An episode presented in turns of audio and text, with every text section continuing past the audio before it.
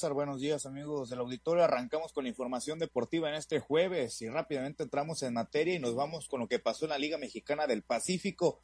El día de ayer les comparto que en Guasave los sultanes de Monterrey supieron venir de atrás en la pizarra y sacudieron la racha negativa que venían ya cargando de seis derrotas de forma consecutiva. Esto al imponerse el día de ayer ante los argoneros de Guasave en el segundo juego de la serie que se disputa en el Kuroda Park.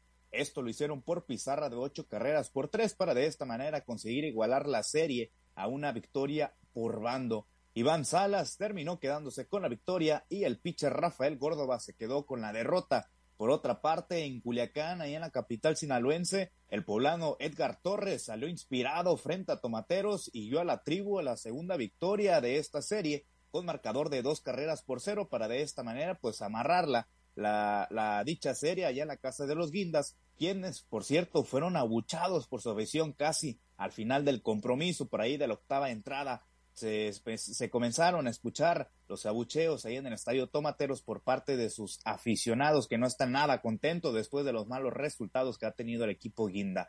Eh, Torres se terminó quedando con la victoria, David Gutiérrez con el revés y Esteban Aro se acreditó el salvamento. Por otra parte, en Mexicali, Baja California, en un juego dominado por el picheo, los locales Águilas lograron sacar el mejor provecho de las oportunidades e igualaron la serie venciendo dos carreras por cero los cañeros de los Mochis. Marcelo Martínez se quedó con el triunfo, Rafael Pineda con el revés y Jesús Cruz con el salvamento. En el resto de resultados de este día miércoles, los Charros de Jalisco derrotaron 7 por 5 a los Naranjeros de Hermosillo y los Yaquis vencieron a los Venados 7 carreras por 2.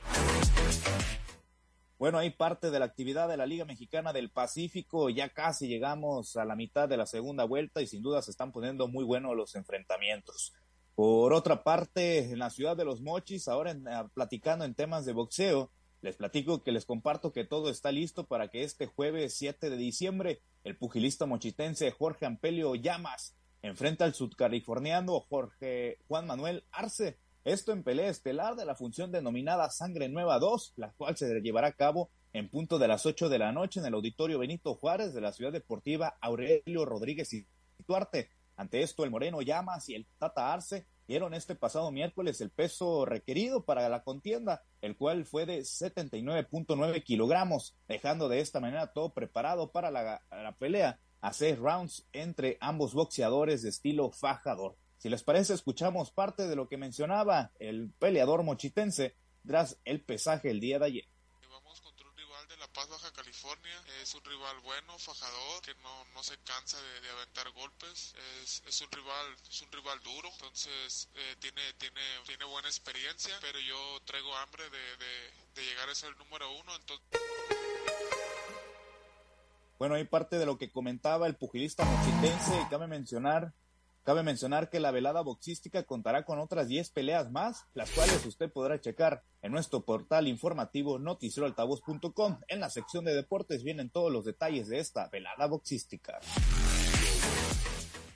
Bueno, ahora pasando a más información, nos trasladamos a la capital sinaloense nuevamente. Ahí les platico que el alcalde Juan de Dios Gámez Mendíbil anunció que la gran fiesta deportiva del Maratón Internacional de Culiacán regresará a la capital de Sinaloa. Esto será el próximo 22 de enero del año 2023, tras haber permanecido suspendida por dos años debido a la pandemia de COVID-19. El presidente municipal señaló en la presentación que este evento es de talla internacional y permitirá mostrar el verdadero rostro de Culiacán ante los ojos del mundo, pues eh, forma parte de los 10 maratones más importantes del país, convocado convocando, por supuesto, en cada edición a más de 3.500 participantes en promedio, tanto locales como provenientes de diferentes estados de la República y, e incluso, e incluso desde otros países. Próximamente se estarán difundiendo la convocatoria para el registro de esta justa en la ciudad de Culiacán y los participantes, por supuesto, estarán muy al pendientes de, esta, de estos detalles que se darán a conocer próximamente.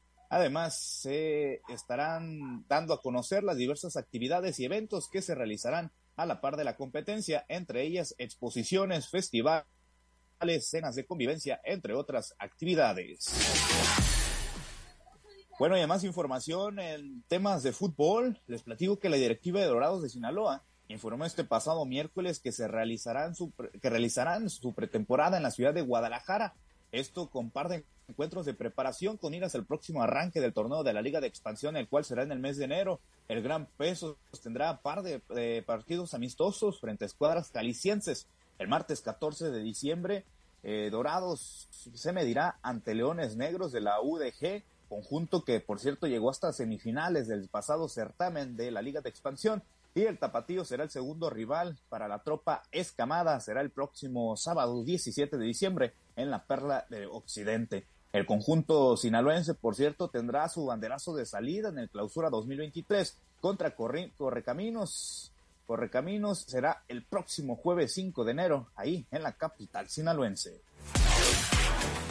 Sin duda ya se acerca la actividad del fútbol después de esta próxima justa mundial que ya están en los cuartos de final, casi por finalizar eh, Qatar 2022. Y en otros temas ligados a selección, al fútbol internacional, ya para finalizar, les platico que la próxima Copa América 2024 se buscará realizar en Estados Unidos con para la participación del país, por supuesto, de las barras y las estrellas, además de Canadá y, está, y México es que, de acuerdo con información del periodista Rubén Rodríguez, las federaciones de Estados Unidos y Canadá ya se encuentran en pláticas con la Comebol y México, por supuesto, es uno de los países que también mostraron interés en participar en dicho torneo continental. Asimismo, detalló que serían las tres selecciones las que estarían participando o ninguna. Además, buscarían que participen, eh, que compitan eh, selecciones como lo son la de Costa Rica y Panamá, entre otros combinados. Esto para hacer un grupo de cuatro eh, durante esta justa de la Copa América 2024. Además, dio a conocer que se estaría anunciando oficialmente esta información en los próximos meses. Sin duda, pues le caía muy bien al conjunto mexicano volver a participar en la Copa América. Pablo César, esta es la información deportiva más relevante al momento. Muchas gracias, gracias Misael. Buenos días para todos. Gracias Misael Valenzuela y los deportes.